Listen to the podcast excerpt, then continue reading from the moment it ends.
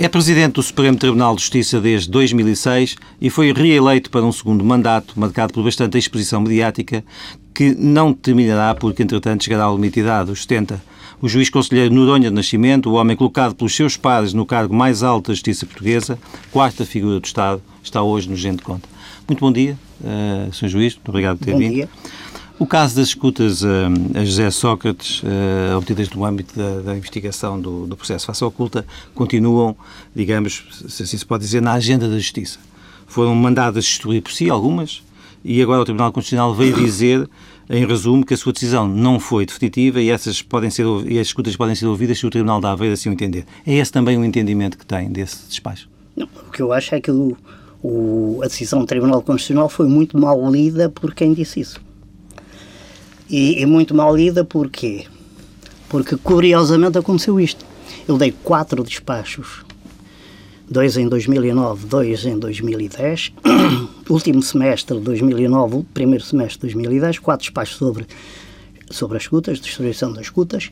Nenhum deles, nenhum, foi objeto de recurso sobre a inconstitucionalidade. Portanto, o problema, o recurso foi para o Constitucional, não tem nada a ver com esses, não tem nada a ver com esses meus despachos. A, vers a versão que esteve subjacente à minha pergunta foi a leitura que se fez na comunicação social. Qual é, então, a leitura, de facto, que se deve fazer desse, desse acordo? Como digo, houve quatro despachos meus mandando destruir as escutas. Aliás... Já agora, elas, for, elas, elas foram destruídas, de facto? Isso depois agora escapa-me. Penso que eh, o juiz de instrução criminal de Aveiro tecnicamente aquilo que eu vi no processo, é um juiz tecnicamente muito bom, uh, mandou destruir três lotes que, que, que, lhe chegaram, o último já não foi com ele. Uh, eu não sei se foram destruídas, não foram destruídas, não faço ideia. Quer dizer, as de, as de Aveiro foram. As de Aveiro foram destruídas, tanto quanto eu sei. Uh, já ouvi dizer, entretanto, que depois disso, já ouvi dizer que haverá outras cópias, outras cópias. perdidas, que é uma história mal contada, como é óbvio mal contada não porque não será, não será verdade ou mal contada porque será mesmo verdade? Não, porque é verdade. Não, não, porque admito que seja verdade, mas não acredito que tenham sido encontradas meias perdidas. Aliás, é uma, diga, repara uma coisa: porque é que há constantemente violações de segredo de justiça? Porque há coisas que ficam escondidas ou que ficam retidas. E, e, e, porque a justiça não cuida bem dos segredos que tem também ao seu, a seu cargo? Provavelmente. Quer dizer, agora, agora é porque é que nunca veio para a opinião pública o conteúdo das escutas que afinal, afinal se descobriu agora que tem duplicados? Provavelmente não interessa. Aliás, é talvez a demonstração, digamos, da irrelevância delas, que foi um dos fundamentos, talvez o talvez o principal. Houve dois mas o, um, dos, um, dos, dois principais uh, argumentos, digamos, que eu utilizei para mandar destruir Portanto, imediatamente as escutas. Para que fique esclarecido, o senhor sente-se completamente não, confortável e à vontade com as decisões que produziu nesse ano de 2009? Eu, não, eu, eu, nunca tive problemas de consciência em relação a isso. Mas, mas vamos lá, uh, regressando um bocadinho à sua pergunta, para que não fiquem dúvidas. O que o Tribunal Constitucional decidiu não teve nada a ver com a distribuição, de, eh, com, a, com o despacho, os despachos, os quatro despachos de destruição de escutas. Isto é surrealista, porque é ler o que lá não está. O, eu mandei destruir quatro vezes, ninguém recorreu. Ninguém recorreu, isto é, ninguém disse isso é inconstitucional. Porque esse poder que o Presidente Supremo tem em casos muito específicos é o poder que o juiz de, de, juiz de instrução criminal de primeira instância tem nos mesmos casos em relação a qualquer arguído. Imagine, imagine isto. Imagine este caso. Imagine que eu estou, eu sou suspeito e estou a ser escutado. O senhor é meu conhecido, está comigo, eh, quer fazer um telefonema para a sua mulher e diria, estou sem bateria, empreste-me, empreste-me, empreste-me o telemóvel e faz a chamada para a sua mulher a marcar o jantar à noite com os amigos. Esta escuta tem de ser destruída. Ninguém. E destruída imediatamente, que é o que diz a lei. Porque, porque não tem nada a ver com a investigação, nem tem nada a ver com quem está a ser escutado, com o suspeito. Isto é. E havia, é, e havia, havia escutas de, irrelevantes desse tipo nesse, neste, neste processo? As escutas que são mandadas de destruir são irrelevantes. São todas este ano. Diga, e, diga... e, como digo, nenhum dos quatro despachos foi objeto de recurso para o Tribunal Constitucional sobre a inconstitucionalidade. Aquilo que é objeto de recurso para o Tribunal Constitucional é um despacho que eu dou quase sete, oito, nove meses depois, que não tem nada a ver com a inconstitucionalidade. E é esse despacho que depois, digamos, um dos arguídos diz eh, que é inconstitucional não haver recurso do, do, do, despacho dado pelo Presidente. E o Tribunal Constitucional disse, não, não é nada inconstitucional. Portanto, é a sua convicção que essas escutas não vão ser... Uh... Não podem, elas não, a, a, a ordem de distribuição é definitiva. É absolutamente definitivo. O que, o que o Tribunal Constitucional lá diz é outra coisa. Há lá uma passagem no Tribunal Constitucional que, tanto quanto eu me apercebi, porque eu também li o acórdão do Tribunal Constitucional, foi interpretada, digamos, um pouco à vontade freguês. Ou seja, o que o Tribunal Constitucional acaba por dizer lá é isto. Da distribuição das escutas, o que se pode é discutir, eventualmente, se a distribuição das escutas, e isto pode-se discutir em julgamento, mas isto é regra de direito. O que o Tribunal do Julgamento pode fazer, pode discutir, é se a destruição das escutas vai ou não inquinar outra prova que se faça no julgamento. É certo. É isto. Portanto, é só essa parte. Só isto. Nunca aliás, estará em causa que as escutas aliás, lá o, passem o Tribunal Constitucional utiliza uma expressão que diz tudo. Isso pode ser usado na valoração de provas, de julgamento. Eh, quero que lhe dê outro exemplo. Olhe, e, que, e que penso que é perceptível. Imagine que se faz uma busca à casa de um suspeito sem autorização de juiz. Eh, normalmente, tirando casos muito especiais, as buscas têm de ser autorizadas pelo juiz. Imagine que há uma busca sem autorização e são apreendidos documentos que vêm para o processo. O juiz anula a busca. Os documentos continuam no processo. Se chegar a julgamento, aqueles documentos estão perfeitamente inquinados, não podem ser usados. Porque a nulidade da busca, e isto é que se pode discutir em julgamento, a nulidade da busca, que já ninguém mais discute, pode ter efeitos, isso sim, sobre aqueles documentos que foram apreendidos através de um ato que é nulo. O, artigo da lei que dá competência ao Presidente do Supremo na, na, nas escutas ao Primeiro-Ministro, Presidente e Presidente da Assembleia, uh, na sua opinião está bem redigido. Ou seja, a lei diz em que intervenham, escutas em que intervenham.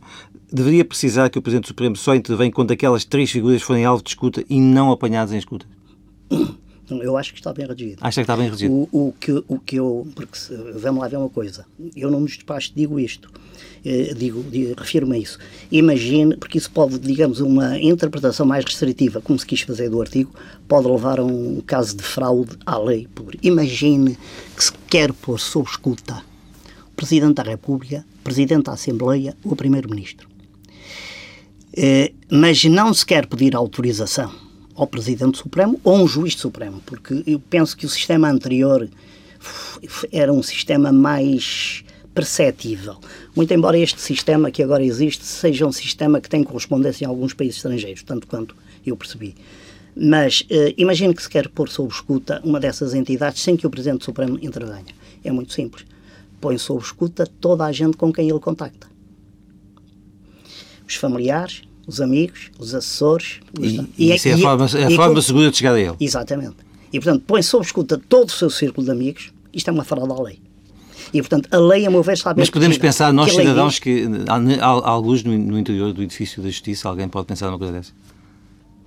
A fraude, à lei, a fraude à lei é um conceito que existe porque ela existe.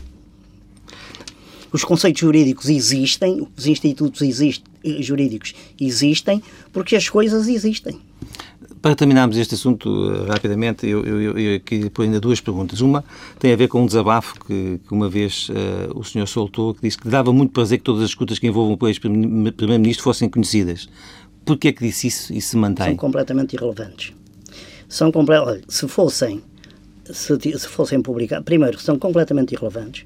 Segundo, acabava-se o romance. Aliás, eu penso que o próprio Não era mais fácil para, então para si que, que... Sim, mas, mas depois, repara uma coisa eh, há coisas nas escutas que têm a ver, digamos, com a vida pessoal de cada um. E isto iria dar, eu não tenho dúvida nenhuma, iria acontecer um caso similar, também citei isso no meu despacho, um caso similar ao que aconteceu com o Bettino Craxi.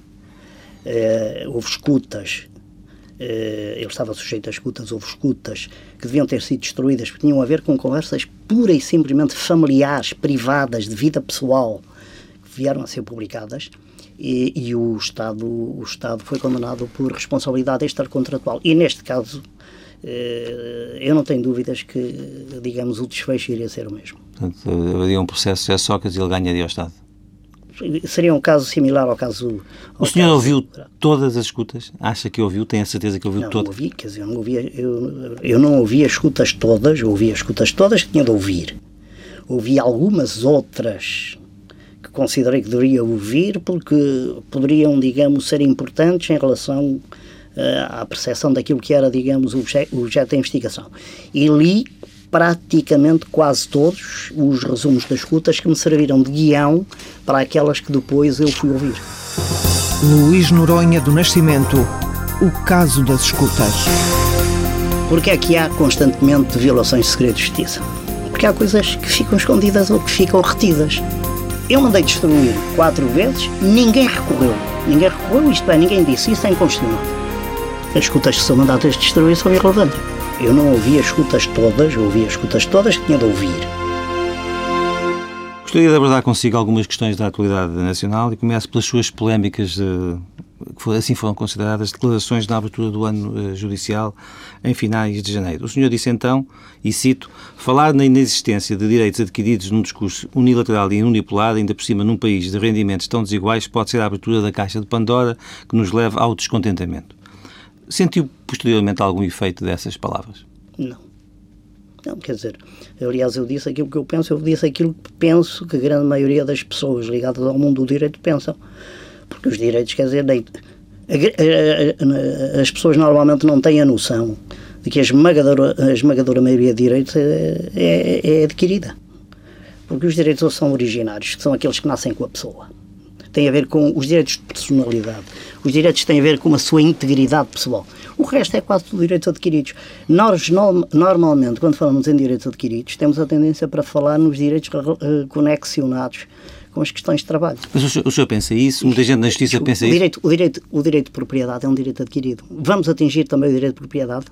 porque o, uh, uh, os direitos dos credores da sociedade são direitos adquiridos. Vamos tirar, vamos tirar, o Estado vai tirar dividendos aos sócios porque estamos em crise. O problema é todo o mesmo. Muita gente inferiu Sim. que uh, o Presidente do Supremo Tribunal achava que havia espaço para muitos cidadãos protestarem em relação a alguns cortes que estavam a sentir Uh, nos seus ordenados e nas suas o que, eu quis dizer, o que eu quis dizer foi outra coisa. Cuidado com aquilo que se faz em termos de limitação de direitos, porque uh, o, o discurso não pode ser um discurso unipolar porque todos os direitos são adquiridos. Quer dizer, eu próprio, eu próprio digo, quer dizer, vamos, vamos regressar ao tempo das autogestões ou das ocupações selvagens, porque isso não tem a ver com o trabalho, isso tem a ver com os direitos de propriedade e os direitos de sócios, os direitos sociais. Como é que se compaginam esses, esses direitos, uh, ou como é que se podem compaginar esses direitos com a atual situação do país e as necessidades de consolidação orçamental que, enfim, que determinaram estas medidas?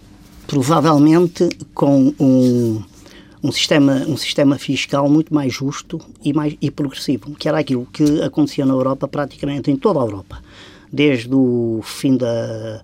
Desde antes ainda da, primeira grande, da Segunda Grande Guerra até há.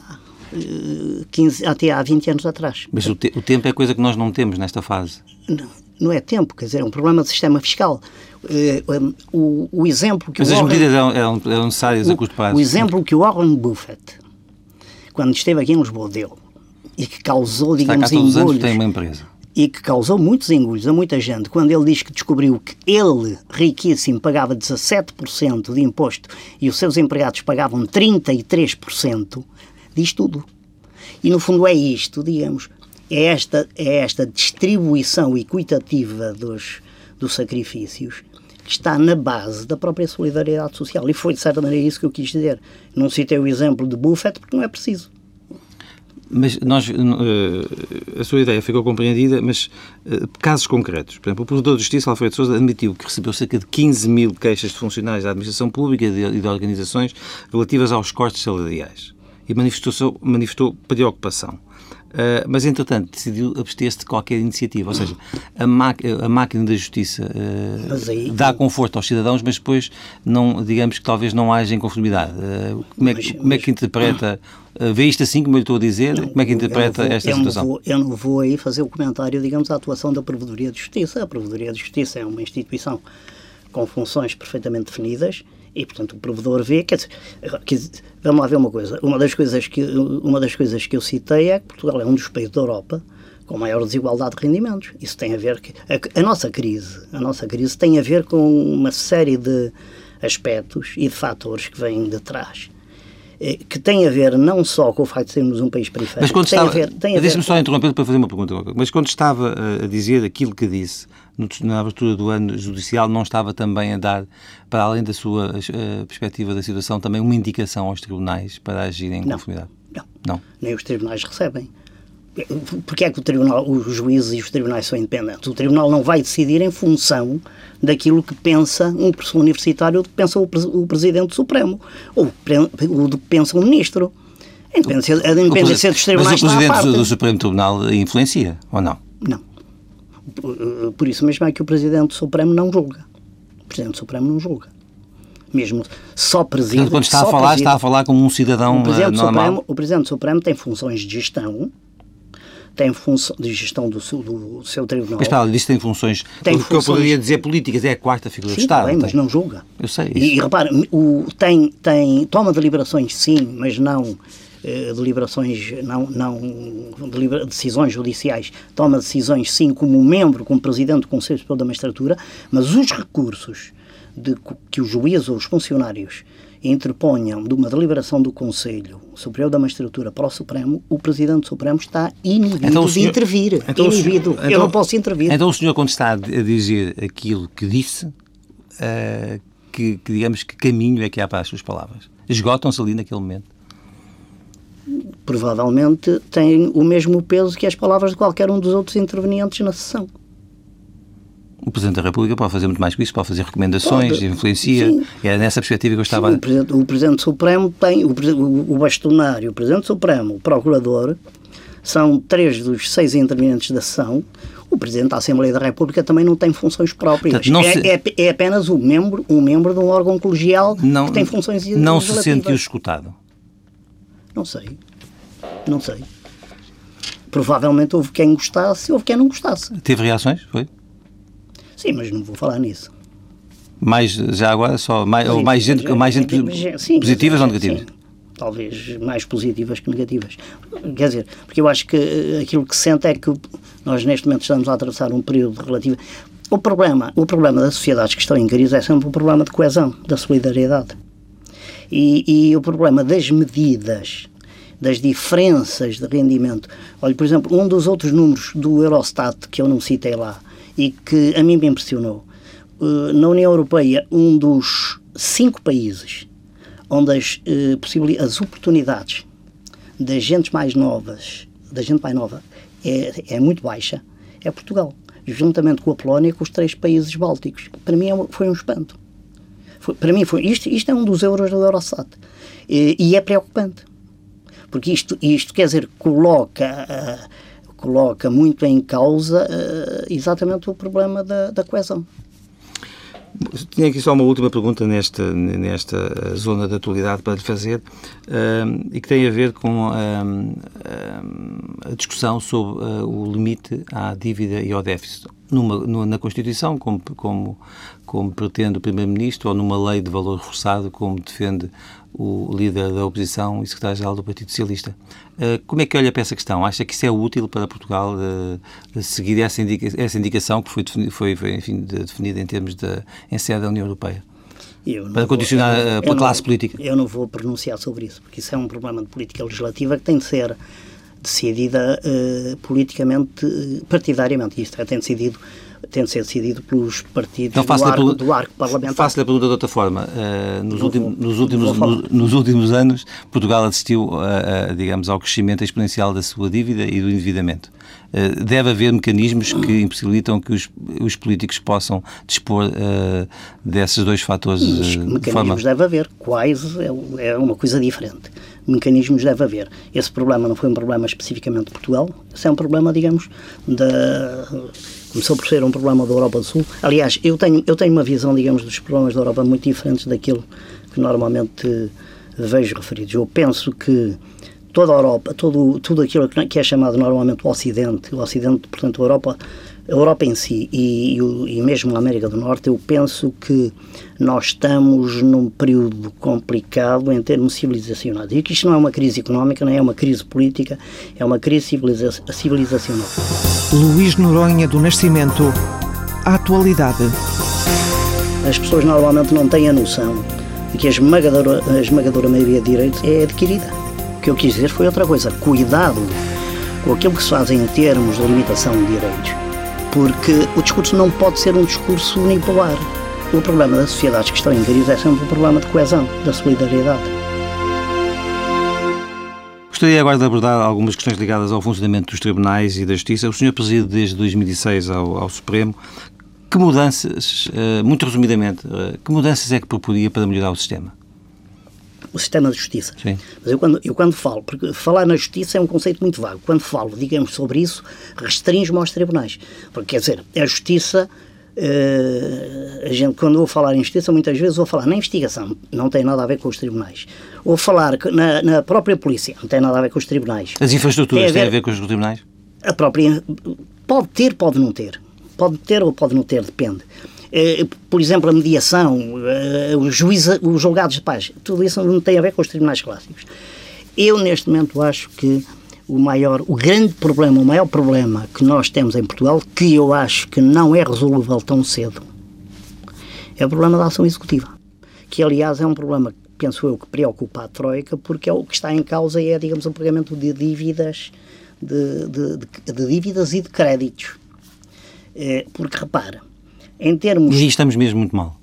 Estamos. Por, por exemplo, o ano passado, o ano passado eu citei estes números na abertura do ano judicial. O ano passado, as ações executivas em Portugal cresceram, só o ano passado, o ano passado não, 2010, porque os números do ano passado ainda não estavam disponíveis, cresceram 70, cerca de 77 mil. Em compensação, todas as outras ações, todas, todas, tudo o resto, tudo o resto, os tribunais diminuíram as ações em 11 mil. Isto é, e, qual é o impacto, e, e, essa subida, qual é o impacto? Sabe qual é o montante, de, os montantes que estão montantes em Não, os montantes não, porque variam, variam muito. Variam muito. Quer dizer, agora, uh, o que eu acho é que o sistema, nós não temos dinheiro neste momento para fazer uma reformação completa da ação executiva. Fez uma, há cerca de 10 anos, fez uma privatização da ação executiva. Foi, tentou-se copiar um pouco o modelo francês. O ICE francês, que era o homem, digamos, central desse sistema, não foi copiado para cá permitiu-se, digamos, que os agentes de execução qualquer uh, controlassem, no fundo, o sistema sem eles próprios serem controlados. Uh, e o que hoje está a acontecer é que criou-se uma nova profissão com interesses corporativos próprios. Vai ser muito difícil uh, inverter a situação. Não há. Está a falar de? Da ação executiva. Da ação executiva. Não há dinheiro para reformular o sistema para um modelo diferente e eu, sim, tão cedo, esse, esse para mim vai ser o busilis maior que o poder político terá nos anos mais próximos em relação aos tribunais. Era bom um pacto de regime nessa, nessa matéria? É, mas eu penso que o pacto de regime existe. O grande problema vai ser, eu penso que o sistema tem de ser, teria de ser todo refundido, o que implicaria, digamos, dinheiro para um investimento inicial. Que acha que vontade política, a vontade política não, não, é, não seria problema? Eu acho que vontade política existe. Eh, o grande problema neste momento é o déficit, a deficiência económica que não permitirá, digamos, fazer um salto qualitativo para um modelo diferente. O que é que o senhor quer dizer quando, quando defende um, um modelo à moda saxónica? De quê? De? Do funcionamento de, de, da justiça em Portugal. Não. Eu, eu, o modelo saxónico, vamos lá ver. Há coisas que agradam, há coisas que não me agradam nada.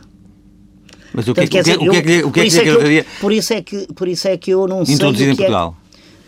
É, não, no modelo saxónico?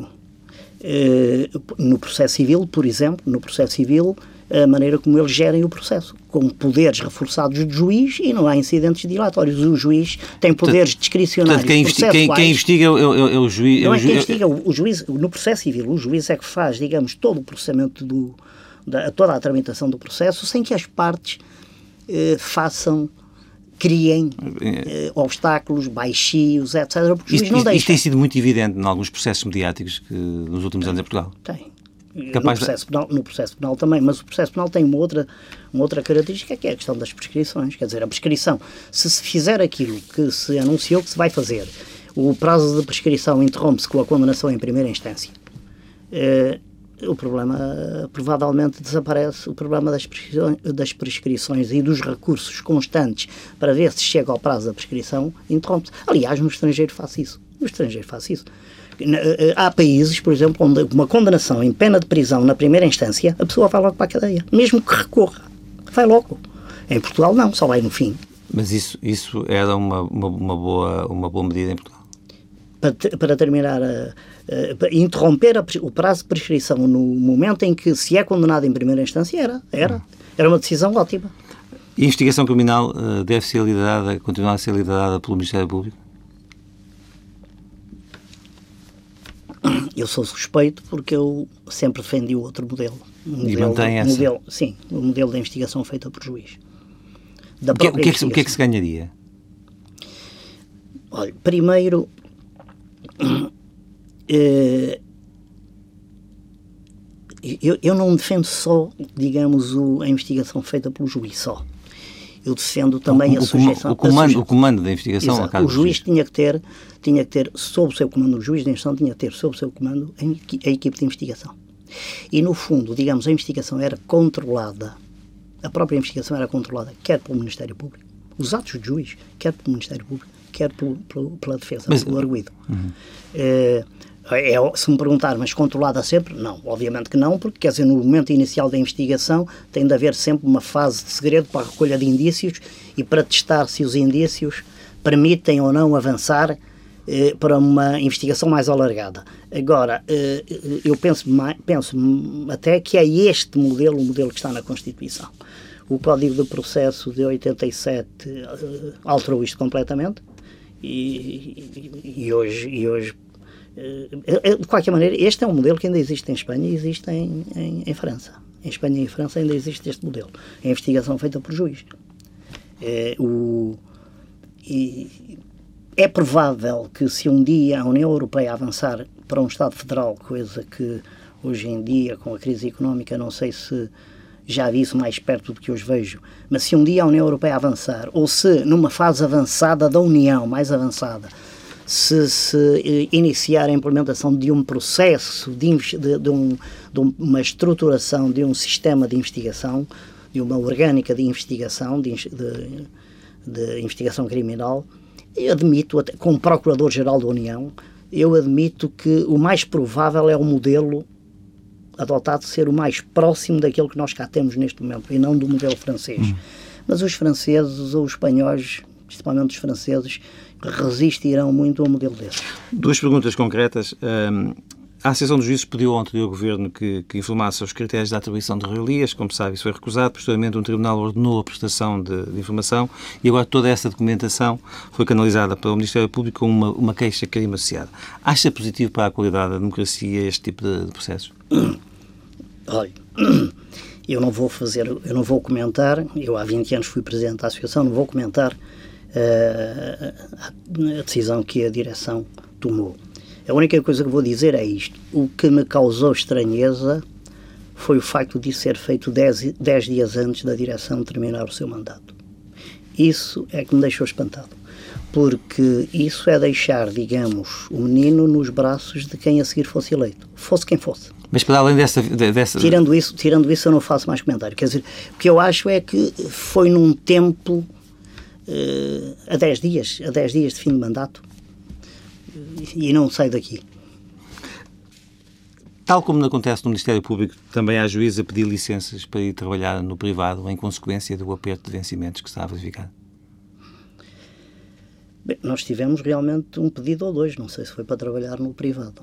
Mas, eh, repare, eh, eu tenho algum receio que a crise económica venha criar, digamos, uma degradação estatutária e também, não escondo isso, uma degradação, degradação estatutária alargada nos juízes. Era isso que aconteceu no tempo, por exemplo, no, foi isso que aconteceu no tempo do Estado Novo, foi isso que continuou durante muito tempo até, até, até, até aos anos 80. A situação dos, dos juízes em Portugal, dos juízes e do Ministério Público em Portugal não era estatutariamente, em termos de, de, vencimentos, não era nada, nada, nada boa. Aquilo que, que, se conseguiu, que os juízes conseguiram nos anos 80, foi apenas reequilibrar a balança. Agora, Portanto, há sinais de preocupação nesta, nesta, tenho, nesta conjuntura? Quero, quero que eu lhe dê um exemplo passado comigo. Eu vou-lhe dar um exemplo passado comigo para se tentar perceber, digamos. Peço-lhe é peço apenas que, Muito que resuma. Em 84, há 28 anos, eu era juiz no Porto há 5 anos e ganhava nessa altura, com 17 ou 18 anos de carreira, já, era, era, eh, ganhava, não chegava a 100 contos.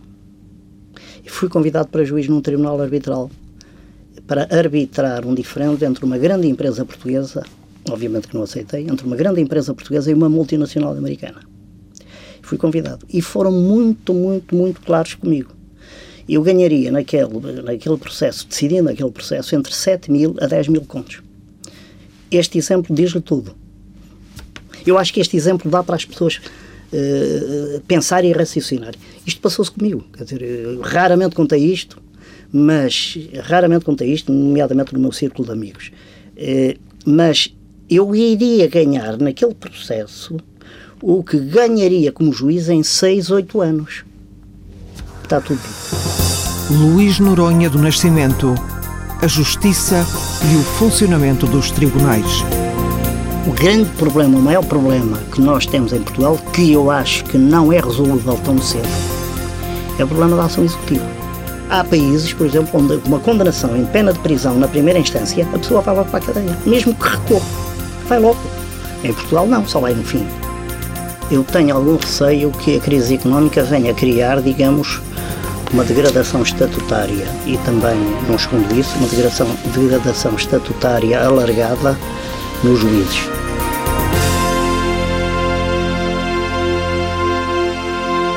Concorda com, com a, a, proposta do Governo para a reformulação do mapa judiciário? Eu concordo que tem de haver uma reformulação completa do mapa judiciário. Agora, Mas dizer, nos, nos precisos termos em que, em que, em que a proposta foi apresentada? É sempre discutível. Se se deve extinguir aqui, ali ou acolá, isso é sempre discutível. Agora, tem de haver, tem de haver uma reformulação do mapa, que aliás já tinha sido decidido há... A reformulação começou em 2007 2006 ou 2007. As primeiras comarcas foram implementadas, as chamadas comarcas experimentais, há três anos, e nós realmente temos uma série de tribunais, quer custe, quer não custe, temos uma série de tribunais, digamos, sem movimento que não fazem sentido, podem ficar como balcões de atendimento, agora não fazem sentido muitos deles, e, e nós temos de aprender a raciocinar em termos espaciais muito maiores. Nós somos, normal, somos um país pequeno e, e muitas vezes raciocinamos um pouco, em termos espaciais, um pouco à dimensão do próprio país. As comarcas têm de ser muito maiores, que permitam uma gestão de juiz dentro da comarca, muito, com juiz-presidente, que permita a gestão de juízes dentro da comarca de uma maneira muito mais flexível, sujeita a regras que o Conselho Superior da Magistratura fixe, que por sua vez têm de estar sujeitas, as regras do Conselho, à lei aprovada no Parlamento. Portanto, aí há trabalho a fazer. Há trabalho a fazer. As reformas do processo penal e do processo civil também são assim tão determinantes? para... Do processo penal, a, a reforma é muito pequenina. Tem a ver basicamente, basicamente com dois pontos. É exatamente a, interrup a interrupção da prescrição, penso que ainda não está lá prevista, agora não, se é no penal.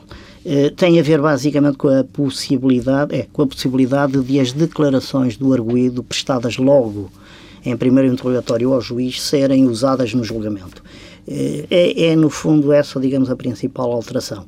Eh, é uma reforma, é uma reforma eh, muito, muito, muito reduzida, pelo menos aquela de que eu tenho conhecimento. Processo civil, há uma alteração grande. Eu penso que o grande problema do processo, vai, vai num sentido positivo.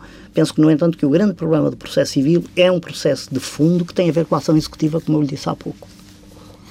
O senhor, eh, em tempos, em tempos eh, defendeu que os, os advogados deviam ter uma tabela quase de, de honorários. Essa, essa proposta foi indicativa indicativa, eh, mas... Eh, que, aliás, e, aliás há, penso que há países espanhóis, aqui em Espanha, onde isso acontece. Portanto, uma tabela para o divórcio, uma tabela para... Eh, para o tipo de, para o tipo de processo.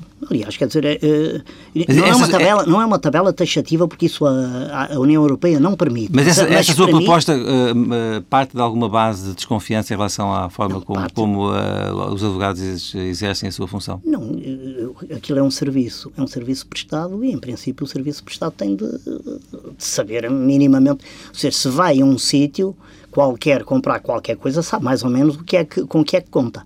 Quer dizer, isto, isto no fundo é, é, é além do mais, digamos, fala-se tanto em transparência. E eu utilizar essa palavra, é, uma, é, é, um, é um caso de transparência entre, é um entre de, transparência. prestação de serviços. Claro, é um caso de transparência. É um caso de transparência. Aliás, como eu defendi, juntamente com isso, defendi outra coisa. Defendi, na mesma altura em que eu defendi isso, defendi que nos processos cíveis, quem perde a ação, porque as duas coisas no fundo estão relacionadas, quem perde a ação devia pagar os honorários da parte que ganhou. Outra questão que tem estado muito no centro da, da, da atualidade da, da sociedade portuguesa é a questão do enriquecimento ilícito. Tem visto uh, fazer caminho no sentido de aumentar a qualidade do sistema em Portugal? E a transparência? Repare, repare, uh, eu não vi, confesso que não vi a última versão da proposta de lei, que me disseram que uh, está alterada lá em aspectos essenciais. Eu conheci a proposta anterior, a versão anterior, aquela que me levou até à deu primeira algum, comissão. Deu, deu, deu, levei, eu fui à primeira comissão com o Conselho e achava que ela era inconstitucional. Aliás, ela não passou. Praticamente toda a gente que foi à primeira comissão disse o mesmo. Agora, eu não vi depois, a, a, porque isso eu, na altura em que ela foi discutida no Conselho, eu penso que não estava cá, portanto eu não participei até na reunião do Conselho e, portanto, não posso... Não posso Mas faz sentido que haja legislação nesse campo em Portugal? Sabe uma coisa? O que eu, eu, eu como digo, não vi, a, não vi a lei. O que me parece é que nós já temos incriminações suficientes em termos de crimes económicos e crimes de colarinho branco, incriminações suficientes que permitam esses casos serem incriminados. O que me parece é que o grande problema se situa na investigação. Não é na incriminação propriamente dita, mas sim na investigação. O que me parece é que esse é que é o grande problema. Não percebo porque é que não há, por exemplo, o fim do sigilo fiscal. É claro que isso também contente com outra coisa, porque a investigação passa também por outra coisa que, enquanto os países internacionalmente não se entenderem, tem de, acabar, tem de, tinha de se acabar com os paraísos fiscais, como é óbvio porque o paraíso fiscal permite, digamos, esconder a identidade do beneficiário, a identidade do o titular da, do rendimento, que não paga impostos, etc. E, e portanto, quer dizer, eh, eu, eu isto, isto é impensado a um Acha país. Mais tarde, é mais tarde ou mais cedo a, Europa, a União Europeia tem que Não sei, não sei. Os, os, franceses e os, os franceses e os alemães, no início desta crise há três anos, tentaram forçar o fim dos paraísos fiscais. Os saxónicos não, quer, não quiseram. Aliás, foram eles que os inventaram. Embaraça o facto de, em Portugal, muitas das questões ligadas à, à justiça estarem a ser uh, discutidas no âmbito, de, na, em consequência do memorando assinado com a Troika? Não. não. Quer dizer, eu penso, eu penso que, quer dizer, no fundo, repara uma coisa, o que é que a, a questão da justiça, o, o que é que a Troika aplica, digamos, no mundo da justiça. Basicamente, uma alteração foi aquilo que, que, aquilo que tem sido feito, uma alteração, um repensar do processo civil e da organização territorial das comarcas. Isso, São os dois grandes problemas. Mas isso não é uma coisa que nós, eh, nós eh, a sociedade portuguesa, devia ter, já devia ter discutido, ter, ter discutido já devia, de modo já, próprio? Já devia ter discutido. Repare que a Troika não se preocupa com o processo penal. Já reparou? E, e, e isso, eh, e qual, é, e qual é a leitura que tira disso? Não tem a ver com dinheiros. Isso tem a ver com dinheiro. A Troika, o processo penal, o processo penal eh, tem a ver com, com coisas diferentes. Quer dizer, portanto, o, o a Troika preocupa-se essencialmente com isto, portanto, com as execuções fiscais, com as, os tribunais fiscais, onde estão em discussão as execuções. As. Olha, por exemplo, vou-lhe dizer aí, faz-me faz-me alguma incomodidade, por exemplo, a arbitragem fiscal essa faz-me alguma incomodidade, não faz a arbitragem normal. Penso que Portugal é o único país da União, penso que é o único país da União que permite a arbitragem fiscal, porque isso é permitir que quem não pagou impostos vá depois discutir nos tribunais arbitrais uh, a, a, diminuição daquilo que já não pagou. Aliás, há dias eu vi na televisão uma entrevista muito rápida, muito rápida, do Dr. Silva Lopes, onde ele falava nos tribunais arbitrais e ele dizia, mas nos tribunais arbitrais o particular ganha sempre, o Estado perde sempre. Bem, ele, ele queria dizer isto por outras razões, dizer, o que é até é verdade, o, o, pelo menos maioritariamente é verdade. E isto agora transposto, isto que ele disse para este caso, tira as conclusões. Cumpria a sua, a sua hum, vontade de não falar de, de temas da, da, atualidade política, mas tenho que terminar a, a entrevista com um visto que já fez uma consideração anterior, ou seja, considerou Paula Teixeira da Cruz uma boa escolha para a pasta da Justiça.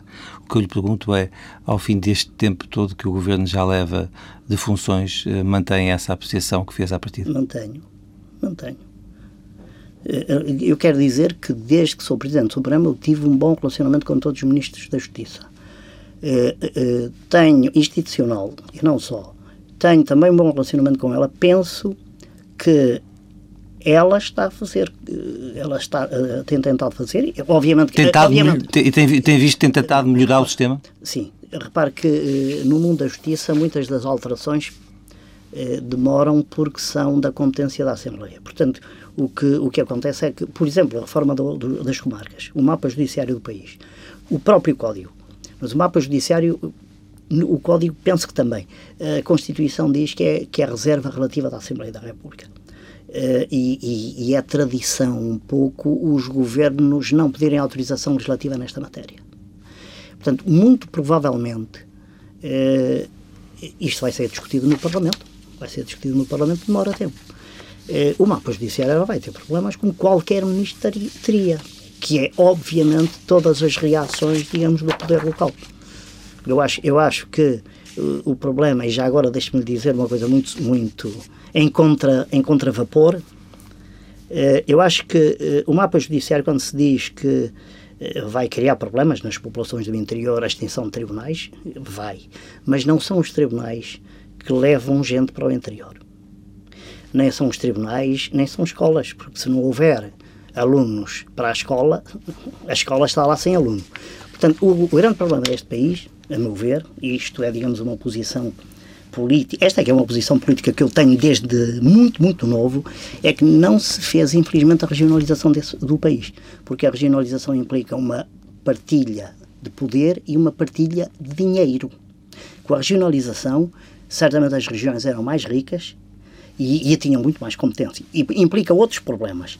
Eh, portanto, o grande problema deste país não é o mapa judiciário Quanto, a, quanto às, às, aos hospitais já é um pouco diferente porque isso desbola com, com a saúde direta de, de quem vive Muito isolado. rapidamente tenho uma última pergunta para lhe pôr. Mas o mapa judiciário não vai aqui uh, ter influência, digamos, no povoamento, repovoamento ou despovoamento do interior.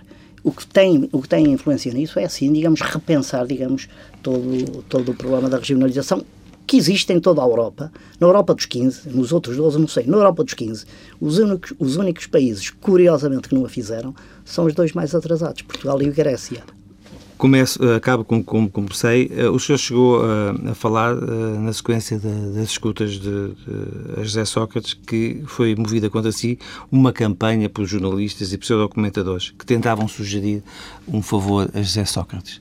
Foi assim que sentiu nessa altura? É assim que ainda que sente hoje? Por alguns jornalistas. Alguns. Eu, aliás, eu fiz referência expressa quando fui uma vez à televisão a dois.